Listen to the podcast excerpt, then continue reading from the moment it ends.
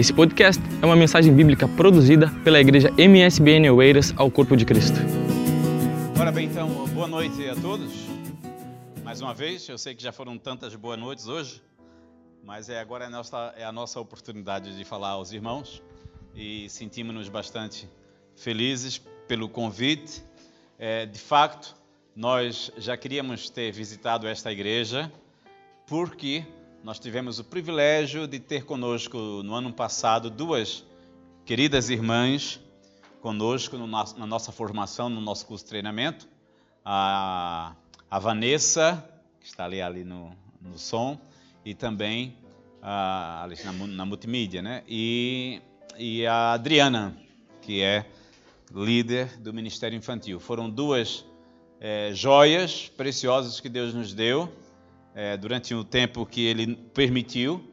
Ah, e nós tivemos bons momentos de, de partilha, de aprendizagem da palavra de Deus. E, e a, a irmã Adriana, de fato, ela conseguiu concluir, portanto, a formação ah, e nos deu muita alegria. Nos tem dado, de fato, muita alegria, porque nós temos percebido que ela está empenhada no ministério da educação espiritual das crianças aqui nesta comunidade. E isto nos enche de alegria porque este é realmente o nosso propósito, nosso objetivo. Ah, também queremos agradecer por esta oportunidade, porque, ah, de fato, quando uma igreja abre as suas portas para que este tema uh, que envolve principalmente a evangelização e o discipulado infantil seja fomentado, seja discutido, isto mostra de facto o interesse dos irmãos por este assunto e a vossa preocupação pela educação e pelo futuro espiritual dos vossos filhos. Isso é bom. Alguns já talvez não tenham mais filhos pequeninos, tenham netos, mas também compete aos avós um pouco desta responsabilidade. Não é? Nós nos tornamos, é, deixamos de ser pais de crianças para tornarmos é, avós, quase que alguns quase que avós pais, né? Alguns é, além de assumirem o papel de avô, às vezes tem mesmo que assumir o papel também de pai ou de mãe na educação dos filhos, conforme as circunstâncias que a vida, é, portanto, apresenta, né? Portanto, nós ficamos felizes por esta oportunidade, por saber que os irmãos têm este interesse e por esta presença uh, importante aqui nesta tarde. Esperamos que esse tempo seja de fato uma bênção para os irmãos. Uh, normalmente, nós não temos eh, o hábito, né? quando digo nós, nós todos, quando se trata de uma preleção, não temos o hábito de de interromper o preleitor para fazer alguma pergunta, não é? Mas eu gostava que os irmãos é, respirassem este ambiente não como uma pregação. Nós não viemos aqui fazer uma conferência evangelística, nem pregar, nem doutrinar a igreja. Isso é da responsabilidade do líder espiritual da igreja. É, a nossa tarefa aqui é partilhar com os irmãos é, princípios bíblicos para a educação espiritual dos filhos. Dentro disto, nós queremos que os irmãos sintam-se à vontade para não só tomar anotações, como também fazer perguntas. Caso houver alguma informação ou algum momento em que estivermos aqui a falar, que os irmãos precisem, sintam necessidade, sem qualquer constrangimento, sem qualquer acanhamento, sintam necessidade, interesse de é, de perguntar, de pedir um esclarecimento, de pedir uma opinião ou até mesmo de partilhar uma situação, seja pessoal, seja uma situação que tem é, conhecido de alguém próximo, ah, dentro do campo da, da, da, educação espiritual dos filhos, o irmão e a irmã sinta-se à vontade, tá bem? Ah, pode levantar a mão, pedir licença e fazer uma pergunta, não há, não há qualquer problema. Vamos treinar a nossa mão levantada, pode levantar a mão aqui. Toda a gente levanta a mão, tá vendo? É assim que se faz, tá bem? Pronto. É só, não custa nada, pois não? É só dizer assim, irmão, posso fazer uma pergunta? E eu digo assim, não, porque eu estou a falar, não pode.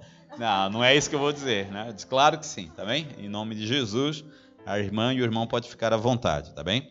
Ok. Uh, Deixe-me rapidamente falar sobre, uh, sobre o nosso ministério. Nós vamos falar só, só quero falar duas ou três coisinhas apenas, porque nós não temos assim um tempo muito grande, é, mas temos o tempo suficiente. A, a, a, nossa, a nossa tarefa como missionários da PEC em Portugal, uh, nós preferimos não colocar a, a, a coisa no, da forma como o pastor colocou, com muita generosidade. Nós não somos os, os principais diretores da PEC de Portugal. A PEC tem uma direção mais ou menos partilhada. Nós somos diretores, sim, do Ministério é, Evangelístico em Portugal, é, mas respondemos principalmente pela área de Lisboa, Grande Lisboa, e, deixe-me dizer, Portugal transversal. Vamos, vamos por nessa situação. Ou seja, nós atendemos o, as necessidades do sul do país, do centro do país e no norte do país. Normalmente, quem dá as caras somos nós quando se trata de responder pelo Ministério da PEC em Portugal. Mas a PEC também tem uma outra área, poderíamos dizer que a PEC está dividida em duas áreas a área do continente e a área das ilhas, onde a nossa colega Clara Barcelos é, tem a responsabilidade de dirigir, portanto, o trabalho da PEC em todas as ilhas portuguesas, tanto no arquipélago da Madeira como no arquipélago dos Açores, onde ela tem um centro regional na Ilha Terceira. Não sei quantos irmãos conhecem a região dos Açores, mas é uma região muito bonita, muito necessitada. Não sei se existe alguma igreja da, do ministério Semeando Boas Novas, não tem, né? Mas os irmãos pensem nisso, porque há muitas ilhas em Portugal, ali na, no arquipélago dos Açores, que não tem uma só igreja. Ou então que tem uma só igreja. E normalmente igreja Assembleia de Deus, é, que, faz, que tenta ali fazer o seu trabalho, mas a necessidade é tão grande, tão latente, tão, é, tão urgente, que o, eu apelo para que, por onde nós passamos, que as igrejas orem pelas ilhas, pelas crianças nas ilhas, pelas crianças tanto no arquipélago dos Açores como no arquipélago da Madeira. Ah, portanto, este é o nosso ministério no continente, e muito embora nós também é, colaboramos com a nossa colega lá na Ilha Terceira. No continente, nós respondemos sim, de facto, pelo Ministério da Evangelização de Crianças e pela formação de professores. Este ano, nós estamos a ter duas turmas de treinamento, uma em Lisboa, na, na, na, na, propriedade da Terceira Igreja Batista, e outra aqui na Assembleia de Deus, em Sintra, não aqui, mas lá, é, próxima à estação de Algueirão. Né? Então, ah, no ano que vem, nós teremos três turmas no continente, ou seja, uma turma no Algarve, outra turma no Porto outra turma em Lisboa. Não saberemos se poderemos ter na linha de Cascais ou na linha de Sintra. Deus é que sabe. Mas uh, teremos também uma outra turma em Luxemburgo, onde é uma comunidade brasileira e portuguesa, luso-brasileira, muito grande. Luxemburgo tem uma terça parte da população constituída por portugueses.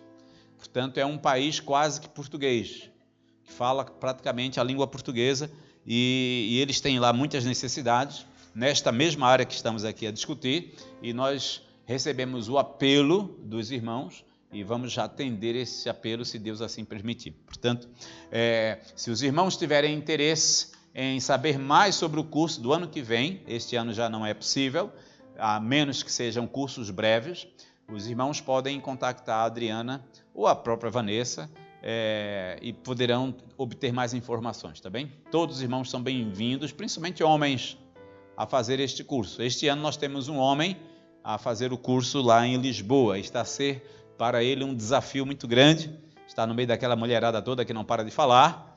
É, a única que não falava muito era a Adriana e a Vanessa. As duas eram muito quietinhas, né? Mas depois começaram, tac, tac, tac, tac, tac, tac, até o final já estava tudo muito, é, muito bem colocado, ok? Não, mas foram grandes alunas. Porém, é, este ano nós temos um jovem a, a fazer a formação conosco. É, fica aqui o apelo para os irmãos. Eu sei que um, havia um grupo também da igreja de Vila Franca de Xira que estava interessado em fazer o curso, mas nós sabemos que a distância, a deslocação é um grande desafio para aqueles irmãos ali, aquelas irmãs daquela região. Ah, mas oremos para que Deus possa abrir portas para que outras pessoas também possam ter a formação. Eu não sei se a minha esposa quer dizer alguma coisa. Ah, não, ok. Então, ah, nós vamos começar com uma breve introdução. E antes de passar para essa introdução, deixe-me dizer apenas o que é que nós vamos partilhar aqui para que a vossa cabeça, a vossa mente e o coração possam nos acompanhar. Nós vamos falar é, sobre as necessidades espirituais das, das, crianças. E com essa pequena introdução, os irmãos vão ver o, como, como e o quanto é importante nós preocuparmos-nos com a saúde espiritual e com a segurança espiritual dos nossos filhos. Ok? É muito, muito importante. A Bíblia diz, Jesus disse que eu sou a luz do mundo, quem me segue, disse Jesus, né? Eu sou a luz do mundo, quem me segue não andará nas trevas, pelo contrário, terá a luz da vida. Isso, se colocássemos a coisa de uma outra maneira, no sentido negativo, na afirmação negativa, nós poderíamos dizer que Jesus disse: Eu sou a luz do mundo, quem não me segue andará nas trevas e jamais terá a luz da vida. O que nos leva a pensar se de fato as nossas crianças estão a seguir a Jesus. E quando ele diz a luz do mundo, ele está a dizer é, discernimento, espírito de sabedoria, ah, conhecimento da verdade, conhecimento de Deus, que é o que falta nas, na juventude de hoje. Aliás, a idolatria, ela, ah, ela principia na falta de conhecimento.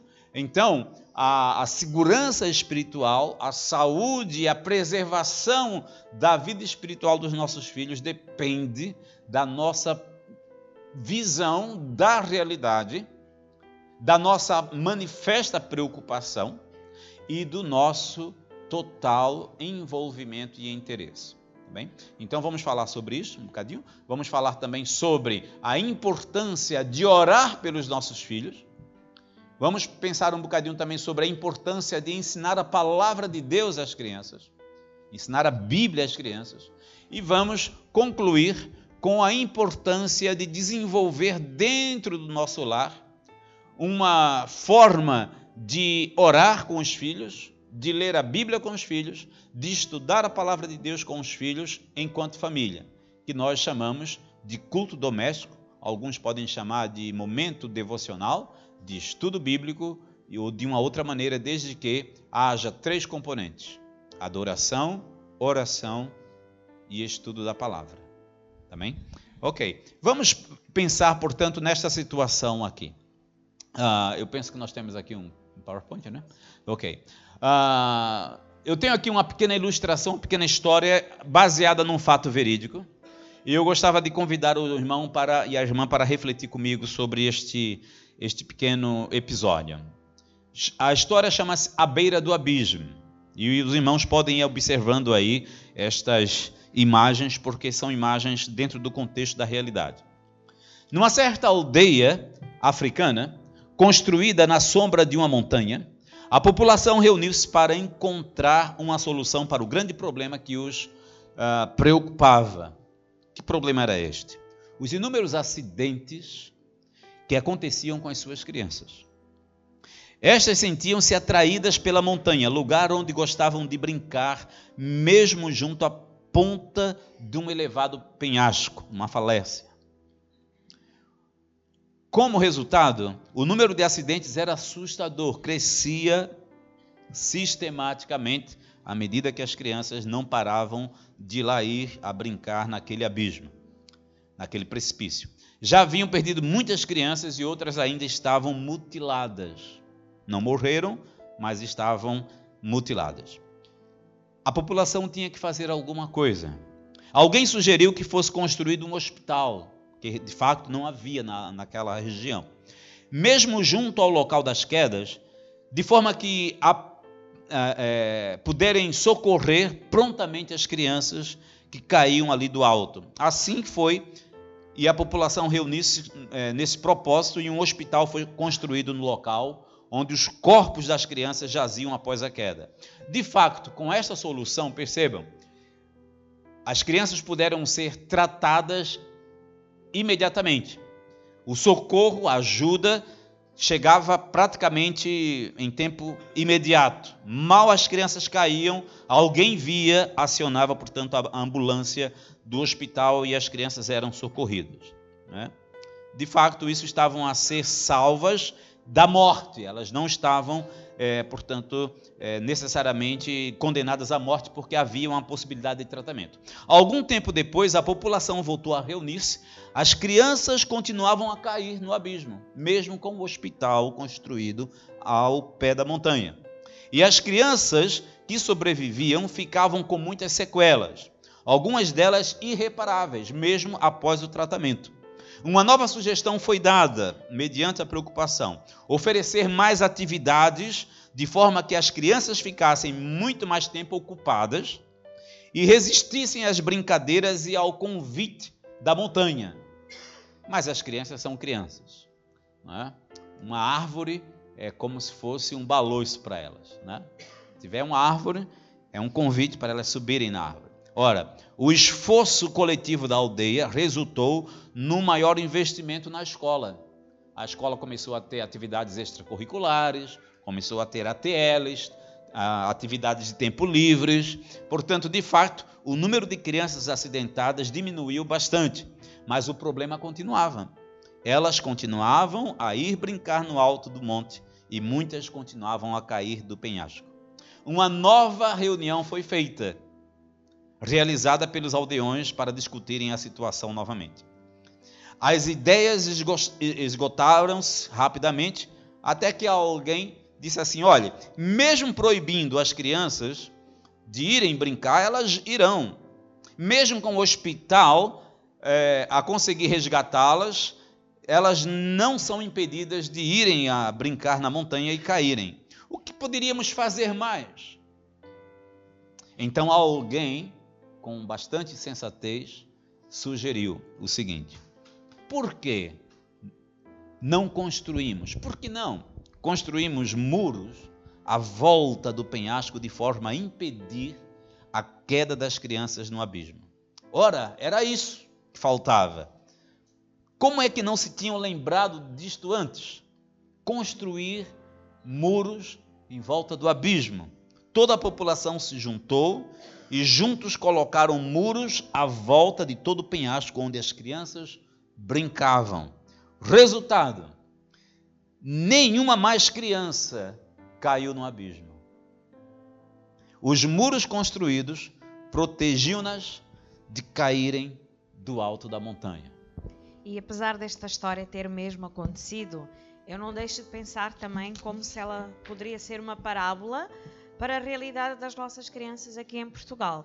Há muitas que estão a brincar à beira do abismo. E aqui o abismo podemos pensar no álcool, nas drogas, na violência doméstica, na violência nas escolas, o bullying, a disfuncionalidade na, na, na família, perturbações emocionais, psíquicas, uh, doenças infectocontagiosas, eh, todas estas novas ideologias que estão a ser ensinadas nas escolas, como a ideologia de género, enfim, e para uma grande parte de, das crianças em Portugal, o abismo é mesmo o abismo, é o inferno. Quantas crianças estão a morrer sem o Senhor Jesus no seu coração? E é verdade que nos dias em que nós vivemos, uh, podemos perceber diferentes tipos de abismos onde as nossas crianças estão sujeitas os abismos sociais, né, todas as problemáticas sociais que têm acontecido, todas essas situações que têm acontecido, uh, que têm trazido pobreza, que têm trazido problemas, que têm trazido falta de emprego para muitas famílias, nos abismos emocionais, não é? como eu já disse, todas as perturbações emocionais e psíquicas, os abismos físicos, é? a questão da pedofilia, que tem aumentado cada vez mais e com números assustadores, com níveis de, de suicídio a aumentar na, no final da, da, segunda infância de uma forma assustadora e os abismos espirituais. É? As crianças que estão a crescer, que se tornam adultos e que não conhecem a mensagem do amor de Deus. E aquelas que morrem sem nunca terem convidado o Senhor Jesus para ser o seu Salvador. E, e é triste pensar que hoje em dia os pais não estão a construir muro para os nossos filhos e pensando até mesmo na realidade das crianças cristãs, foi feito um estudo há uns anos atrás e percebeu-se que mais de 60% dos pais cristãos não liam a Bíblia nem oravam com os seus filhos. Não, é? não estão a construir muros para proteger os seus filhos. A desculpa muitas vezes é o cansaço, a desculpa muitas vezes é o não ter tempo, a desculpa é muitas vezes uh, não ter condições para fazer isso, mas o que é que custa? Três minutinhos para ler um versículo da Bíblia, fazer uma oração, no mínimo, que podemos fazer com os nossos filhos. Uhum. E quais são os resultados que nós temos visto da falta de responsabilidade dos pais em construírem estes muros à volta dos seus filhos? Temos visto educação permissiva, é? crianças que não sabem lidar com a frustração porque não sabem o que são regras, o que são limites, não conseguem ouvir um não, birras intermináveis. Uh, falta de supervisão adulta, é? quantas e quantas crianças estão entregues a si mesmas, às vezes em frente ao televisor, a consumir uh, muita porcaria. Uh, os tablets e os telemóveis hoje em dia viraram babysitters é? das crianças e por aí vai. É? E parece que as crianças já nascem com o dedinho especialmente para tocar nestas tecnologias. Eu lembro que na, em dezembro passado nós estávamos numa igreja no, no Rio de Janeiro e o Oséias ia, ia partilhar o ministério. Eu estava sentada ao lado da, da, esposa do pastor, que tinha um bebê de 11 meses, 11 meses no colo, e estava com o telemóvel do pai. O culto ainda não tinha começado, então a criança estava ali entretida, e eu fiquei impressionada como é que uma criança de 11 meses, ela estava a ver uns pequenos filmes com músicas infantis no, no YouTube, e o que mais me impressionou, portanto, ela escolhia aquilo que ela queria, 11 meses. Mas o que mais me impressionou é que quando aparecia aquela mensagem ignorar anúncio, o dedinho dela ia lá e clicava no ignorar anúncio. Eu, meu Deus, 11 meses. Parece que já nascem virado para estas coisas, não é? E é triste, não é? Quando de facto a tecnologia, com todas as suas coisas boas, é, é verdade, mas também tem trazido uh, esta falta de contacto entre pais e filhos, esta falta de educação às vezes da parte dos filhos, uh, do pai, dos pais em relação aos filhos, porque tem terceirizado a educação não só para a escola, não só para outras pessoas, mas agora nos tablets, nos telemóveis e na televisão. Falta de disciplina, não é? Sabemos que estamos a pagar uma fatura muito alta hoje em dia de, de uma geração que não respeita os mais velhos, que não respeita os professores, que não respeita os pais, que bate até nos próprios pais, pela falta de disciplina que existe e falta de autocontrole que existe uh, nesta geração. A ausência de modelos positivos, é? crianças que estão a crescer sem modelos positivos, de pais, de mães, de homens, de mulheres que possam servir de modelo de atitudes, comportamentos uh, e de uma fé genuína em Cristo. Muitas crianças ficam longe dos seus pais. A maior parte do tempo do dia, não é só vêm de manhã e às vezes à noite. E nesse período, quem são os modelos de referência, de atitudes, de comportamentos? São os professores na escola que não têm, a maior parte das vezes, quaisquer valores relacionados com os valores da Bíblia. São os atores, os jogadores de futebol, as pessoas do mundo que têm servido de modelo para muitas das nossas crianças. E a ausência de valores. Não é? Mentir já se tornou banal, já, já não é pecado, não é? É fake news. A mentira deixou de ser mentira para ser chamada agora fake news. E aceita-se as fake, fake news, que são mentiras, com a maior naturalidade das situações. Não é? Aqui uma inversão de valores, uma troca de valores. Então, que herança maior é que nós podemos deixar para os nossos filhos que não seja a nossa fé no Senhor Jesus? Que não seja uma fé verdadeira no Salvador, no Criador, no que pode mudar a história das nossas vidas. E sem dúvida, a educação espiritual é este muro que precisa ser construído à volta das nossas crianças, para evitarem caírem nestes abismos e protegerem da morte certa. Morte física, morte emocional, morte psicológica, psíquica, morte espiritual. E pensando nisto, né, e pensando, pensando nisto, vamos pensar em dois, dois tijolos, não é que poderíamos assim pensar, uh, que é preciso colocar neste muro que precisa ser construído da educação espiritual, como Asaías falou, que é a oração e a instrução na palavra de Deus. Ok, então uh, não sei se você tem alguma alguma coisa para partilhar, alguma alguma preocupação para partilhar conosco daquilo que já falamos sobre esta esta necessidade de construir muros. É, e quando nós falamos muros, nós estamos a falar, é, poderíamos usar uma outra expressão que a Bíblia usa, que é sebes, ou seja, uma proteção, uma cerca de proteção para que as nossas crianças sejam, é, a elas sejam garantida uma saúde espiritual constante. É, pensando, portanto, na questão do que a Yolanda acabou de dizer sobre os muros, de fato, constrói-se muros com tijolos, com argamassa, ou seja, com, com cimento, com, uh, com areia, com, com, em outras palavras, com consistência. E constrói-se muros também, em primeiro lugar, com alicerces. Você não pode construir um muro se não estiver fundamentado e bem fundamentado. Aliás, o, o, o, quando Jesus utiliza aquela parábola do, dos dois construtores, há, há, duas versões para esta parábola que eu, que eu me recorde agora, e uma das versões da parábola, em um dos evangelhos, diz que o construtor, o construtor é, sábio, ele não simplesmente construiu a casa sobre uma rocha, como se lá a rocha já estivesse. Numa outra tradução, numa outra versão, uma outra visão da própria parábola, contada em um dos evangelhos, diz que o construtor ele cavou um buraco fundo até encontrar uma base, até encontrar uma pedra, uma rocha. E ali sim, a partir dali é que ele começou a construir a sua casa, ou seja, levantar as primeiras paredes. Os muros devem ser construídos, devem ser. Mas eles devem ter o quê? bons alicerces. Porque os muros podem ser a sua própria visão de educação do seu filho. Os muros podem ser a sua maneira de ver a realidade. Mas Jesus, ou Deus, ele não está preocupado em saber qual é a sua maneira de ver as coisas. Deus tem a sua própria maneira de ver. A palavra de Deus já revela qual é a visão de Deus em relação ao caráter do seu filho e das suas crianças.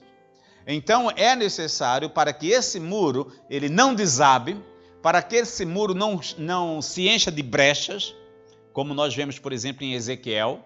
Procurei alguém que se colocasse na brecha entre mim e esta cidade, e a ninguém encontrei. Os muros de Jerusalém estavam cheios de brechas, todos rotos, todos descaídos. Então, esses muros, para eles serem eficazes, são necessários é, fundamentos. E o fundamento, pelo menos dois grandes fundamentos, com os quais nós começamos a construir este muro, começa pela oração. Eu vou dizer começa pela oração, mas pode começar também pela Bíblia, ou seja, oração e Bíblia juntos. Então a oração é um dos elementos. Portanto, orar com os filhos e pelos filhos é aquilo que a Bíblia nos convida e nos ensina. Vamos ver aqui, pelo menos rapidamente, três é, situações específicas na Bíblia em que nós vemos orações pelo filho. É? Temos aqui, por exemplo, Jeremias, no, é, é, Jeremias é, essa referência é, está errada, é, é Lamentações, é, capítulo 2, versículo 19, Lamentações de Jeremias, na verdade, ah, que diz assim: Levanta-te e clama de noite no princípio das vigias. Derrama o teu coração como as águas diante da face do Senhor. Levanta a Ele as tuas mãos pela vida dos teus filhinhos, que desfalecem de fome à entrada de todas as ruas. Meus irmãos, olha que declaração impressionante. Nós não sabemos a Bíblia não, não, não nos deixa assim com muita clareza se Jeremias era casado, tinha filhos, ele era um profeta. E como profeta, era um homem que ocupava-se da palavra do Senhor, ocupava-se da oração, da devoção e depois transmitia ao povo aquilo que realmente Deus é, requeria do povo. Ora bem, uma das preocupações que tornou-se em uma lamentação é esta: vocês não estão a orar pela vida dos vossos filhos. E por causa disto, eles estão a desfalecer de fome à entrada de todas as ruas, nas esquinas. Eu lembro muito bem da, da minha infância. Eu morava numa rua que ficava próxima a uma esquina. Minha casa é a segunda casa de esquina. Eu gostava de ficar na minha, no muro de casa a olhar para a esquina para observar quem é que ficava na esquina. Deixa eu dizer uma coisa para os irmãos. As principais imagens que eu tenho da esquina da rua da minha casa era de pessoas, homens, principalmente homens, mas algumas jovens, algumas mulheres, mas principalmente homens crescidos, que foram filhos negligenciados e que passavam o dia inteiro na esquina olhando o movimento sem propósito de vida. Eu lembro de um que morreu, passou a vida inteira na esquina e terminou ali. Há um outro que ficou enlouqueceu e até hoje ele não saiu da esquina. Sabe o que significa as esquinas, as entradas das ruas? Significa o momento de decisão da nossa vida. As crianças, os nossos filhos, vão constantemente passar por, por esquinas. Permita-me dar aqui uma palavra é, poética de um poeta brasileiro, não cristão, mas que eu entendo pela sua forma de escrever que há valores cristãos ali, porque ele fala muito de Deus nas suas poesias, que é de Javan. E ele costumava dizer o seguinte: só eu sei as esquinas por que passei. Sabe o que significa? Isto é a voz da consciência. Todos nós passaremos por esquinas da vida. Alguns chegam em esquinas e não sabem para que lado se dirigir. Outros, nas esquinas, são aliciados, são influenciados. Há muitos que estão à espera de outros que passem e parem na esquina para aliciarem. Eu lembro que havia um jovem que era traficante, que a vida dele era ficar na esquina, à espera de pessoas solícitas a passarem nossos filhos, os vossos filhos passarão pelas suas esquinas, pelas vossas, desde pequeninos. Quando a criança passa por problemas na escola, quando a criança passa, enfrenta bullying, enfrenta é, enfrentamentos de fé, passa por enfrentamentos de fé na escola. E esses enfrentamentos de fé, na verdade, são desafios à fé da criança desafios aos valores que você, pai, ensina a seus filhos. Porque os outros meninos os aliciam para fazer coisas erradas. As outras meninas lhe chamam para poder gastar tempo na internet ou fazendo qualquer tipo de coisa que é fora dos seus princípios. E aí é que começa as más companhias. Tudo isto acontece nas esquinas da vida, nas entradas de todas as ruas. E o que Jeremias está a dizer é que se há crianças desfalecendo de fome, é porque os pais estão negligenciando os seus filhos. Agora perceba bem, quando Jeremias diz assim: levantem-se de madrugada nas vigílias da noite, quando ainda o sol não surgiu. Não é quando você acorda minutos antes de ir para o trabalho. Lembram-se qual foi o, o último episódio antes do Novo Testamento, em que aparece as vigílias da noite. Os pastores, quando foram visitados pelos anjos, anunciando o nascimento de Jesus, eles estavam guardando o seu rebanho nas vigílias da noite, de madrugada. É neste momento em que você não consegue dormir é nesse momento em que você acorda preocupado com o seu filho, dobre os seus joelhos, dobre a sua alma, vá para a casa de banho, é, saia do seu quarto, vá para um lugar diferente da casa, em que você possa estar sozinha, sozinho e derrame as suas lágrimas pelos seus filhos. Quem são esses filhos que Jeremias diz? Jeremias não está dizendo que são os filhos de cada pai. Ele está a dizer que são os filhos de todos. Todas as crianças são nossos filhos. Porque enquanto houver criança no mundo, nós temos responsabilidade sobre todas elas. Então, o que nós precisamos é, acordar é para refletir se de fato nós não estamos negligenciando uma vida de oração pelos nossos filhos. Não vale a pena orar com os filhos se eu não oro por eles, porque você não consegue. Torna-se uma oração sim, simplesmente uma forma de rezar, uma religiosidade. Quando eu começo a orar pelos meus filhos, eu, eu encontro satisfação em orar com eles. Porque oração é uma devoção pessoal. Não é, ela não acontece em grupo necessariamente. Ela primeiro acontece no coração de cada um. Então, orar pela vida dos filhos é importante, ok? E todos os filhos passarão pelas suas esquinas. E essa fome que Jeremias diz, na verdade, não é fome física necessariamente, apesar de que há crianças ao redor do mundo que estão desfalecendo, de fato, literalmente de fome, à entrada de todas as ruas. Mas esta fome no contexto de Portugal, no contexto do Brasil, mas aqui no contexto de Portugal, no contexto dos países europeus, são fome diferente. Não é fome de comida, não é falta de alimento, é falta de valores espirituais, falta de amor, falta da presença do Pai, falta de proteção do Pai, falta da mão é, sustentadora e orientadora do Pai e da Mãe falta de atenção e de interesse para com os próprios, é, é, as próprias necessidades dos filhos. Falta principalmente do pão da vida, que é Jesus. Falta de luz, não tem discernimento. Eu fico pensando o que seria da minha filha mais nova se nós não fôssemos pais responsáveis e orássemos por ela, e inclusive com ela.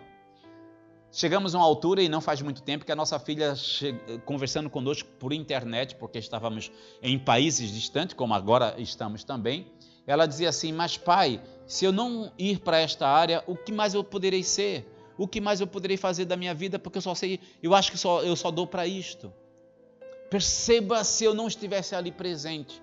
Se a minha esposa e eu não estivéssemos ali de frente para o computador, olhando para os seus, uh, os seus pesares Hoje a nossa filha encontrou o seu caminho. Ela está servindo ao Senhor numa, numa missão chamada Operação Mobilização. Ela está morando na Bélgica neste momento e a nossa outra filha mais velha está na Inglaterra. As duas servem ao Senhor. Mas todas elas, neste momento, estão passando por suas esquinas. Mas eu tenho certeza que quando elas chegarem ali, elas saberão olhar para o lado certo. Porque nós oramos com elas e oramos por elas. Oração contínua de Ana. As irmãs, principalmente, têm a responsabilidade e o dever de conhecer essa história.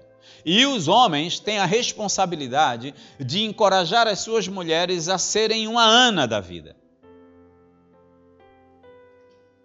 Ana desfalecia, Ana chorava, parecia embriagada. De fato, ela estava embriagada com a sua com a sua paixão pela uma criança. Era como se ela dissesse: Senhor, dá-me filhos, senão morrerei. E ela orava e desfalecia e derramava a sua alma para com o Senhor.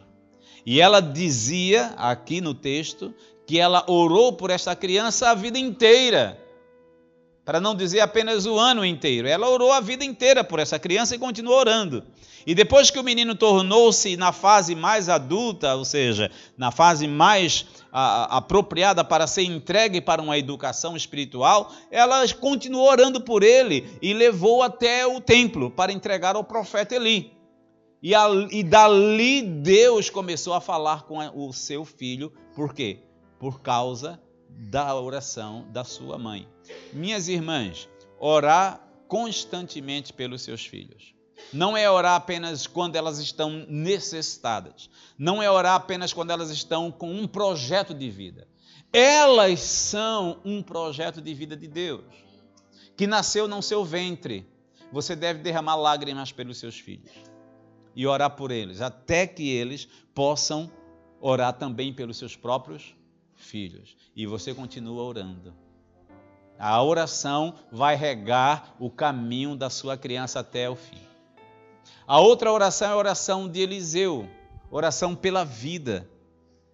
Esse episódio de Eliseu é tão interessante que quando o menino estava doente, ele dizia assim para o pai: ele estava trabalhando no campo com o pai, talvez fosse um jovem de 12 anos, e ele disse ao pai: Pai, eu estou morrendo de dor de cabeça, o que é que eu faço?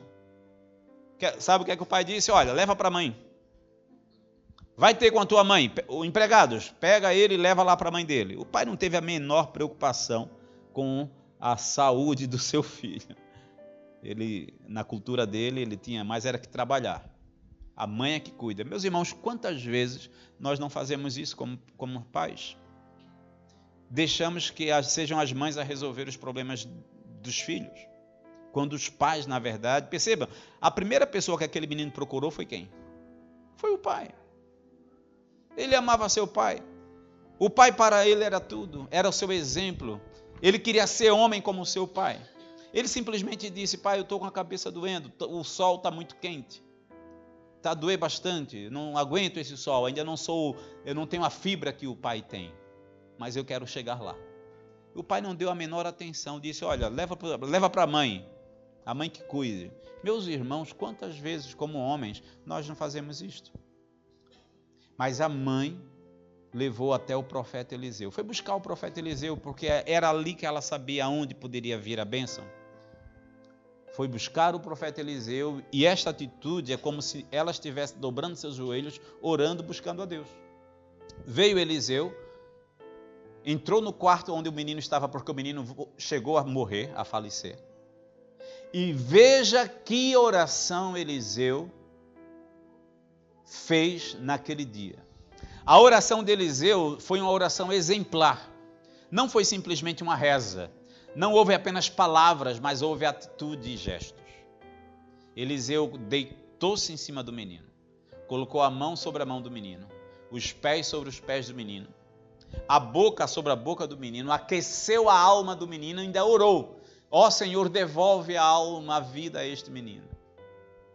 Se Eliseu vivesse nos nossos tempos, ele estaria preso hoje que seria é, é, acusado de pedofilia. Não é? Mas isso deixou um exemplo para nós.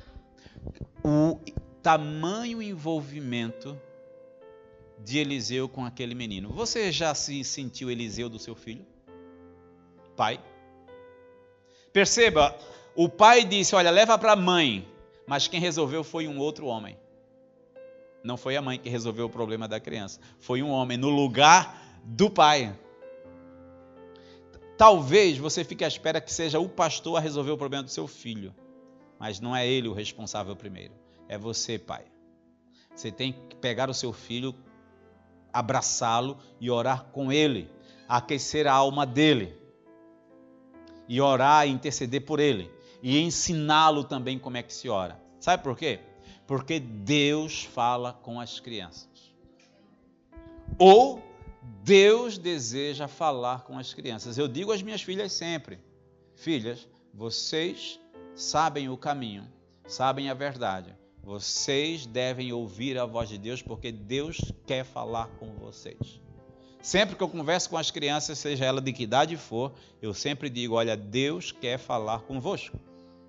Deus falou com Samuel. Ensine aos seus filhos que Deus também pode falar com eles. E Deus quer revelar a vontade deles aos seus filhos. Aprenda a orar com os seus filhos, primeiro ore por eles e ensine os seus filhos a orar, a falar com Deus, para que aprenda a ouvir a voz de Deus, também?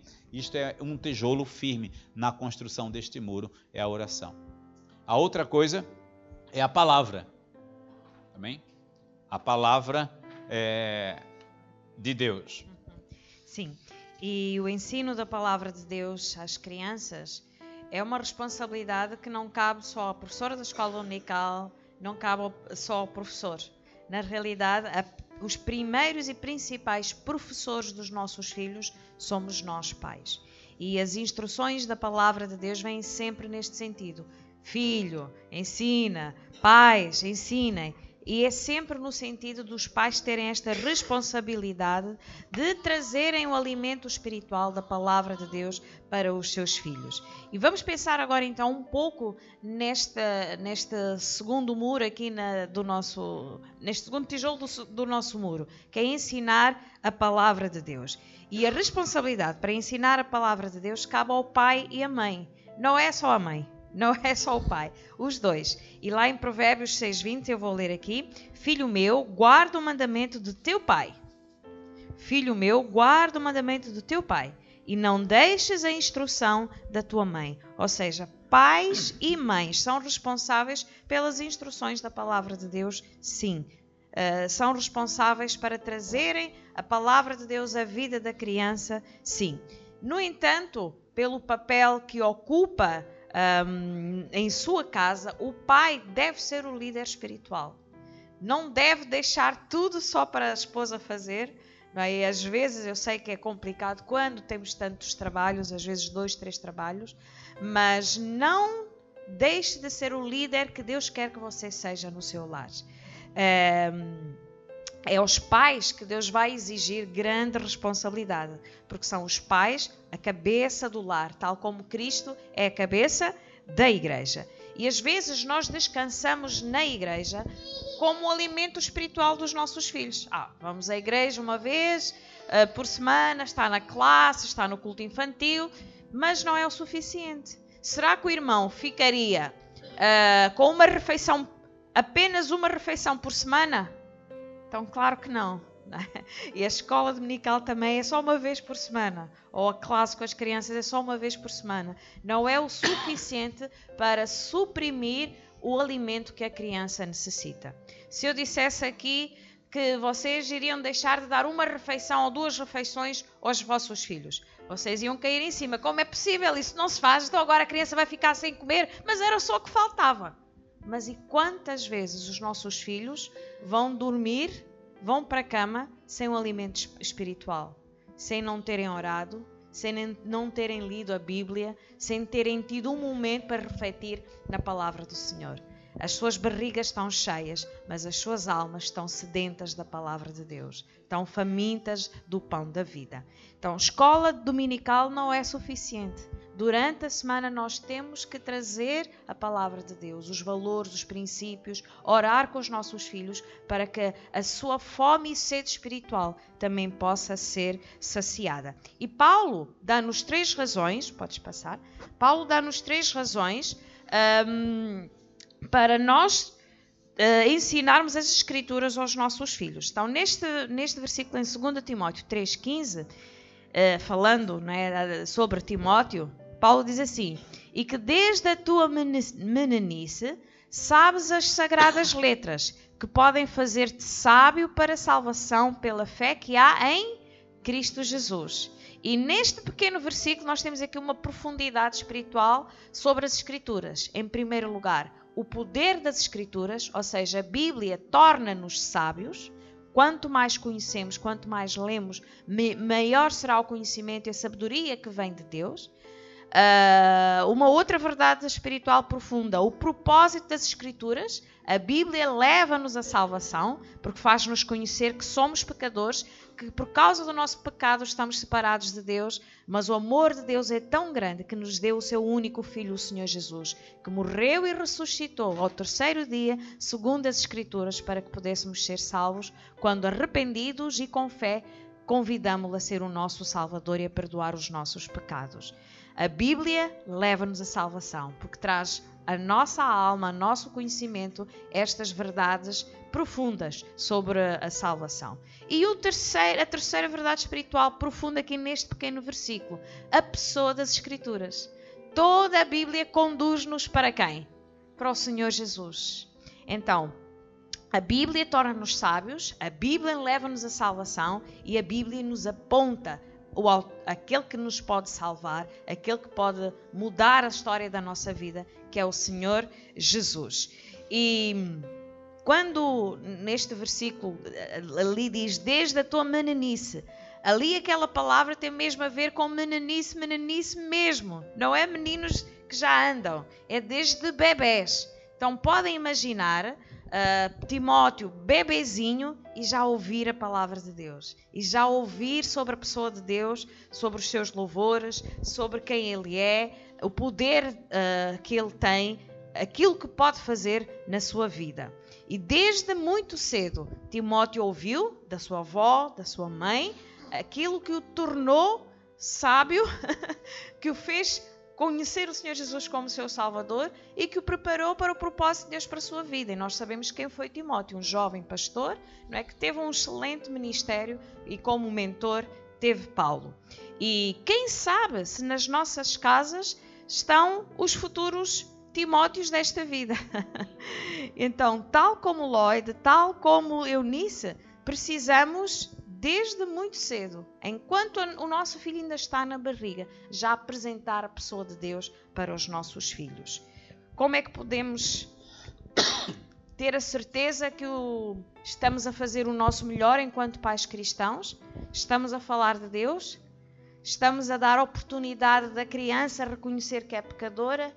Estamos a dar oportunidade da criança receber uma formação não só em casa com a leitura da Bíblia e com a oração, mas levando à escola dominical, levando aos ensaios, levando aos retiros, levando aos acampamentos e todas as oportunidades que temos de reafirmar a fé das nossas crianças e ajudá-las a crescer um, na sua vida com Deus.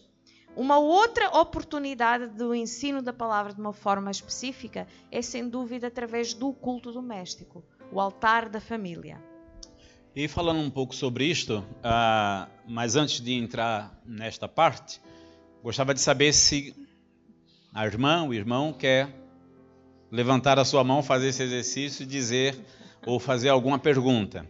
No que diz respeito à oração e no que diz respeito à leitura da Bíblia, é, são dois grandes desafios. Primeiro, porque a oração requer devoção e nem sempre nós estamos habituados a parar e esvaziar a nossa mente para buscar a Deus. Sempre estamos preocupados, estamos perto de Jesus, estamos nos, aos pés de Deus, aos pés de Cristo, mas continuamos ansiosos. E a ansiedade retira muita da concentração e da capacidade de concentrarmos-nos no momento de oração. Então, o desafio é um exercício de fato, de todos os dias habituar a sua mente e o seu próprio corpo a parar. A sua fisiologia deve habituar-se a isto, a esvaziar um pouco a sua preocupação, a sua mente do, da, das cargas emocionais do dia a dia e deixar isto naquele lugar escuro que Jesus diz: Olha, tu, porém, quando orares, ou quando fores orar, entra no teu quarto, fecha a tua porta e ora em teu Pai em secreto, porque ali naquele momento será um momento propício para encontrares com Ele e Ele contigo. Então, isso é uma questão de exercício, irmãs. É, depois de transmitir isso aos filhos, é, uma outra, é um outro estágio da vida. A leitura da Bíblia é a mesma coisa. A leitura da Bíblia deve ser também uma, uma preocupação, em primeiro lugar, você conhecer a sua Bíblia. Muitos das irmãs dos irmãos podem até orar, podem até ler a Bíblia, mas será que de fato você conhece? Será que você tem um mapa da Bíblia na sua cabeça? Será que você está lendo a Bíblia apenas porque são versículos é, importantes que podem falar ao meu coração, ou você está compreendendo que de fato o livro que você tem na mão ele não é apenas uma parte é, de uma inspiração divina, mas ele é uma inspiração total. Ele tem um início e um fim, ele tem uma história completa e é preciso ser é, conhecida. Compreende? E isso é tão fantástico quando você começa a compreender um pouco mais a Bíblia, lendo aos poucos, juntamente com seus filhos, que depois não vai querer mais parar. Ora, que momento nós podemos tirar e como podemos, de fato, é, alimentar espiritualmente o nosso lar, a nossa casa? Falamos agora há pouco do culto doméstico. Isso é um grande desafio. É um desafio para nós, foi um desafio para nós, porque nós nem sempre conseguimos fazer o culto doméstico como muitas vezes nós é, falamos e ouvimos as pessoas falarem, muitas vezes até no, nos, nos youtubers da vida e tal, nas mensagens, nas palestras sobre família, não é? Então, a, a, o culto doméstico ele é um desafio constante para nós. Por quê? Porque no momento que nós vivemos hoje, há muitas incompatibilidades de horários, incompatibilidades de, de disposição, de interesses. Ora, é a mãe a mãe dos filhos e a esposa que quer muito parar e reunir a família ao pé da Bíblia, ao pé da cruz, mas ora é o pai que não está muito com tempo para isto, ou não, não está com a cabeça funcionando para isto. E ora é o contrário, é o pai que quer, mulher, senta um bocadinho, para aí as coisas um bocadinho, mas a mulher, não, eu tenho mais o que fazer, alguém tem que trabalhar nesta casa, se eu não fizer ninguém mais faz e tal, e é aquela situação, não é? E ora são os filhos que têm muitos TPCs para fazer, horários completamente diferentes, e a vida nos desgasta de uma tal maneira que não encontramos espaço para isso. Mas nós queremos dar aqui alguns conselhos, tá bem? Primeiro, o, o primeiro conselho é escolher uma hora que seja conveniente para todos. O que é difícil. Não pense e nem fique desanimada se não encontrar uma hora neste ano. Se Jesus não voltar, você terá mais um ano para encontrar. Não é? Era bom que Jesus viesse logo e não desse tempo para você fazer culto doméstico, a não ser lá no céu. Mas se Jesus não vier, você terá a oportunidade sempre, enquanto o relógio, o, o ponteiro funcionar, significa que Deus está a te dar sempre oportunidades. Então, escolher uma hora que seja conveniente para todos. Isso só encontra-se com conversas, com conversação, com diálogo. Se vocês encontram momento e hora para fazerem umas pipocas, assarem talvez um bolo de aipim, que eu gosto tanto, e uh, verem, sentarem para verem um filme, então com certeza deverá haver tempo também para gastarem cinco minutos para ler um texto da Bíblia e orarem juntos. Isso já pode ser constituído um culto doméstico também.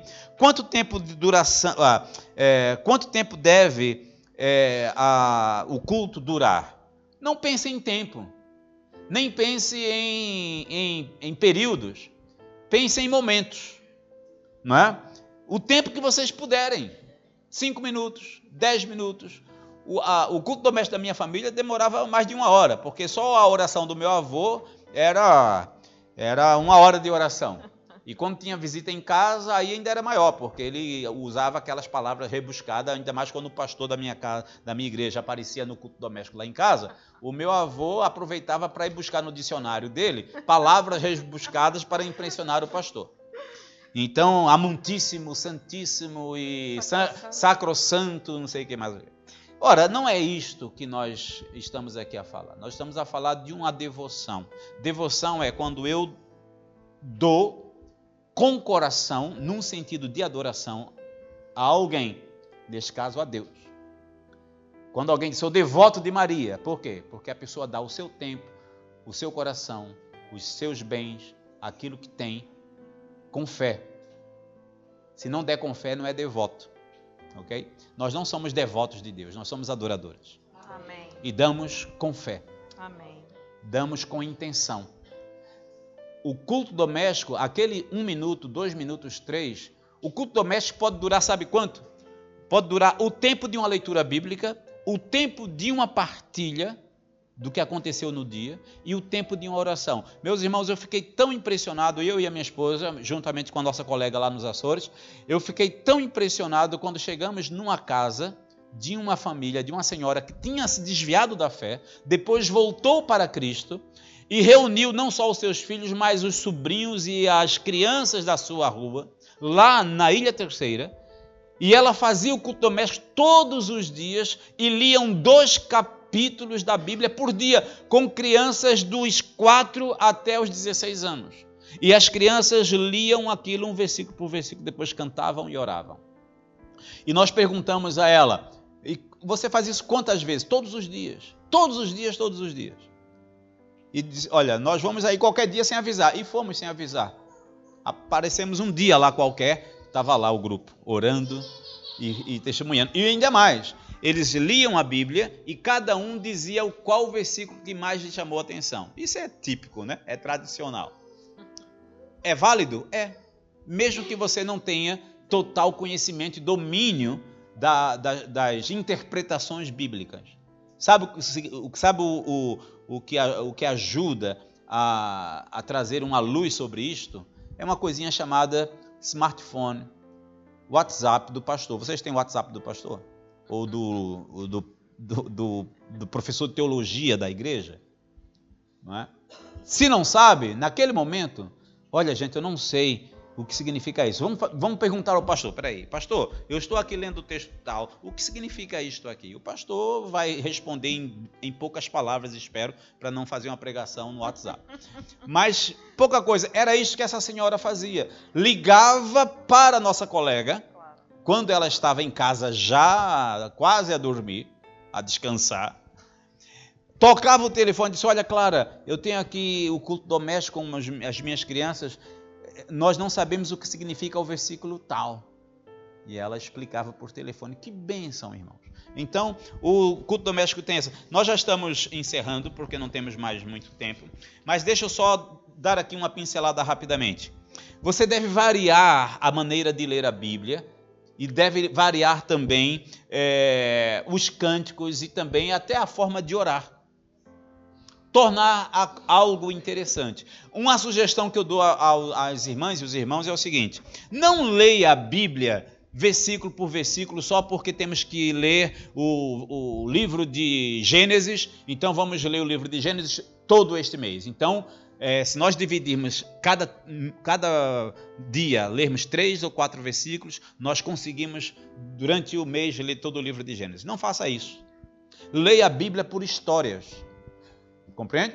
Mesmo que você queira ler com a sua família a Bíblia toda do início ao fim, leia por histórias. Olha, vamos ver a, a, vamos ler a história da criação. Vai de que capítulo? Não, só tem 10 capítulos, só tem 10 versículos. Leia só aqueles 10 versículos. Pelo menos as crianças ficaram com a ideia do que leu, ao invés de parar a coisa pela metade. Então não leia de três em três capítulos, de quatro em quatro capítulos, de dois em dois, nada disso. Leia por histórias. Se a história for comprida, muito longa, leia, divida a história em duas, em duas ou três partes, cenas dos próximos capítulos, para que as crianças fiquem, então vamos ver o que é que vai acontecer. A história de Ruth, por exemplo, é uma história tão bonita que lê-se de uma vez só, com encantamento. Compreende, irmão? Com encantamento. Encantamento, por favor, não é coisazinha, não é encantamento. Encantamento é você encantar-se. Enchanté. Eu estou aprendendo francês. Encantar-se com a história e passar esse encantamento para os seus filhos. Viu como Deus foi bom com Ruth? Assim será com vocês, minhas filhas. Tá bem? Então é isso. É, finalmente, Uh, evite criticar as pessoas, os vossos filhos, quando leem mal, quando oram mal. Meu pai, por exemplo, criticava-me imenso, porque a minha, mas também foi válido.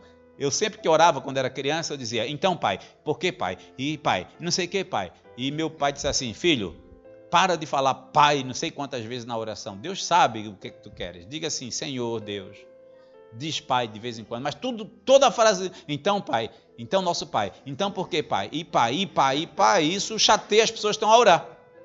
Só que não repreenda na frente dos outros. Ensine a orar com a sua boa maneira, tá bem? Depois, é, o culto doméstico não é o pai a pregar, nem a mãe a pregar, mas a mãe pode trazer uma bela poesia, como minha mãe fazia. Meu pai também. Então, mas não é pregar. E nem é dar sermão. Tá vendo o que é que Deus está a dizer? Hoje vocês fizeram isso, tá vendo? Não é usar o culto doméstico para repreender os vossos filhos, não. Este momento não é momento de repreensão, porque quem deve repreender é o Espírito Santo a cada coração.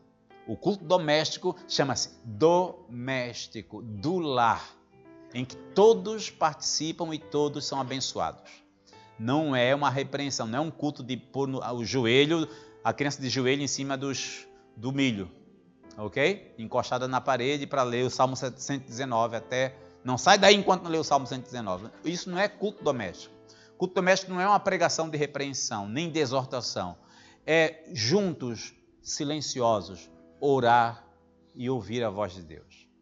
E deixar perguntar a algum menino, alguma menina, algum filho, alguma filha se querem dizer alguma coisa, se alguma coisa vos perturba. E simplesmente, olha, vamos orar por isso. No dia seguinte, quando eles fizerem das deles, aí você exerce o seu poder de pai e de mãe. Mas no culto doméstico, você é irmão em Cristo do seu filho. Mas você é pai exemplar porque está dando a ele os ensinos. Aquilo que o pastor falou, aquele texto de Deuteronômio, importantíssimo, é a recomendação de Deus. Reúna, vocês estão ouvindo? Ah, ouve, ó Israel, o, o Senhor vosso Deus é o único Senhor, então as palavras que hoje te ordeno estarão no vosso coração e inculcarás aos teus filhos, delas falarás, andando pelo caminho, em tua casa, ao deitar, ao levantar, ou seja, reúne, proporciona este momento aos filhos de aprendizagem dos mandamentos do Senhor, porque a Bíblia diz que a lei do Senhor é perfeita e restaura a alma. Tá bem? Eu vou deixar aqui a minha esposa concluir. Bom, então ficam aqui algumas sugestões do culto uh, para o culto infantil. Portanto, escolha a hora, torne o culto interessante onde todos possam participar, leiam versículos bíblicos, revejam, memorizem, um, ajude os seus filhos a preparar-se para as dificuldades da vida, ou seja, trazendo palavra para as diferentes situações. Está a ser alvo de bullying, está a ser alvo de chacota, uh, está a passar uma situação que está com medo ensine versículos da Bíblia que possa ir de encontro a essas dificuldades. Uhum. E aproveite também este tempo para compartilhar as notícias dos missionários, ler cartas de missionários que vocês estejam a orar ou que façam parte da, da vossa igreja ou que vocês conheçam ler uh, certos de, de, livros que sejam interessantes, de biografias de missionários ou de outros autores para as crianças e, claro, uma oportunidade para cantar hinos, cânticos, coros, um tempo também para adorar a Deus. Então. Vamos passar à frente, que já não temos tempo. Pode passar, assim, deixas de dizer assim muito rapidamente, então ensina a palavra de Deus, contextualizando com o cotidiano, ou seja, uh, no dia a dia, aquilo que vai acontecendo, traga a palavra de Deus para essas situações, para que a criança perceba que a palavra de Deus é para sempre, não é? é e, e em cada momento da sua vida ela é real. Faça-o diariamente, todas as oportunidades, ao levantar, ao sentar, ao, ao deitar, como nós há pouco lemos no, só, no Deixa eu só dizer culto. sobre isso aqui, o diariamente. Mesmo, irmãs e irmãos, que nesta noite, ou naquele momento que estava designado para o culto infantil, ou para o culto doméstico, é, não haja tempo para nada, há sempre tempo para orar. Uhum. Se naquele dia vocês estão cansadas, estão chateadas, não deixe a chateação vencer. Ok? Não, dá, não tem clima para ler a Bíblia, cantar e tal, mas há clima para orar. Então reúnam-se pelo menos e orem. Pelo menos naquele momento. Não deixou de ser feito culto, irmão. O culto uhum. é feito, sempre feito, porque o culto é feito aqui dentro. Ok? Uhum. Então não deixe de fazer, por quê? Porque se deixar de fazer hoje, amanhã provavelmente deixará também. E aí vai ficar cada vez mais se distanciando. Então tem que perseguir o alvo de manter sempre fiel a fazer o culto, também. Tá uhum. Então, para concluir, que já não temos mais tempo, uh, primeiro, Deus quer usá-lo para preparar a geração futura. Né? No vosso lar está o futuro Samuel, está o futuro Timóteo, estão as pessoas que vão ser os líderes da manhã, os médicos, os, os, os professores, os polícias. Nós não sabemos qual é o propósito que Deus tem para os nossos filhos até uma determinada altura, mas sabemos que Deus tem e está nas nossas mãos a responsabilidade de os preparar o melhor possível para devolver a Deus no momento em que Ele depois vai usar os nossos filhos para cumprir o seu propósito nessa geração. Uhum. Segunda conclusão: execute o plano de educação de Deus. Não vamos ter tempo, mas tínhamos aqui uma reflexão do Salmo 78, onde Deus diz uh, para os pais qual é o plano que ele tem para que os pais eduquem os seus filhos.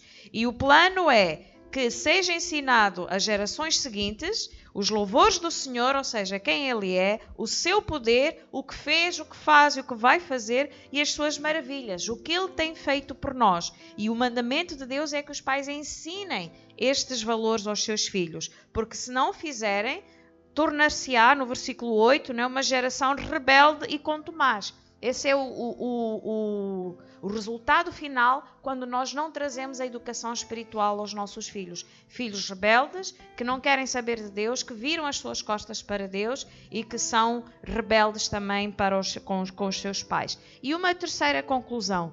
Não negligencie então a educação espiritual dos seus filhos, porque se nós negligenciarmos as crianças de hoje, as crianças de amanhã também estarão perdidas porque os seus pais não foram alcançados, logo vai haver ali uma geração que vai faltar diante de Deus porque não foi alcançada.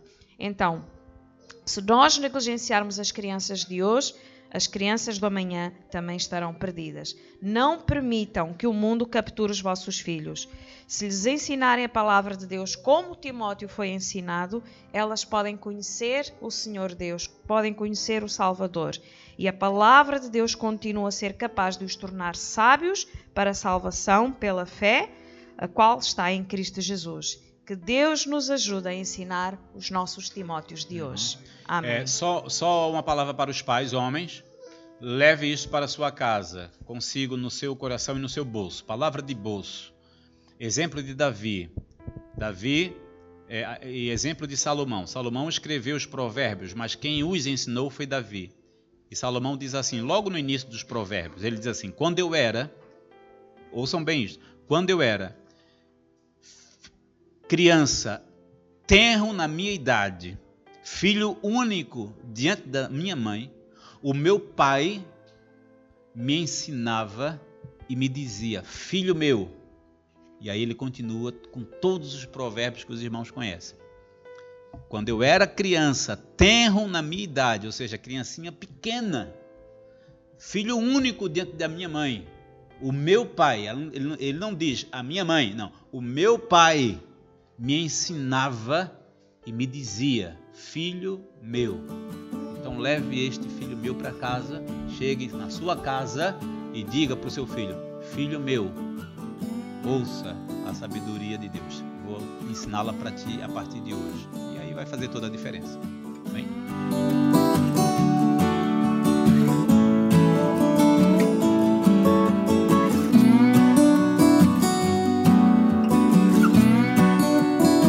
Esse foi mais um podcast, uma mensagem bíblica produzida pela igreja MSBN Oeiras. Siga-nos nas redes sociais, Facebook Instagram. Subscreva o nosso podcast e também o nosso canal no YouTube. Saiba mais em msbnportugal.com.